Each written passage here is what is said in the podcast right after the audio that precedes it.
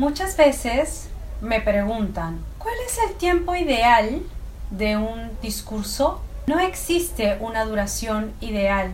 La verdad es que un discurso se realiza en un mínimo de 10 minutos, porque en ese tiempo uno ya puede transmitir su personalidad, establecer una relación emocional y persuadir a la gente. Un tiempo menos es solo un brindis, una interrupción o una frase.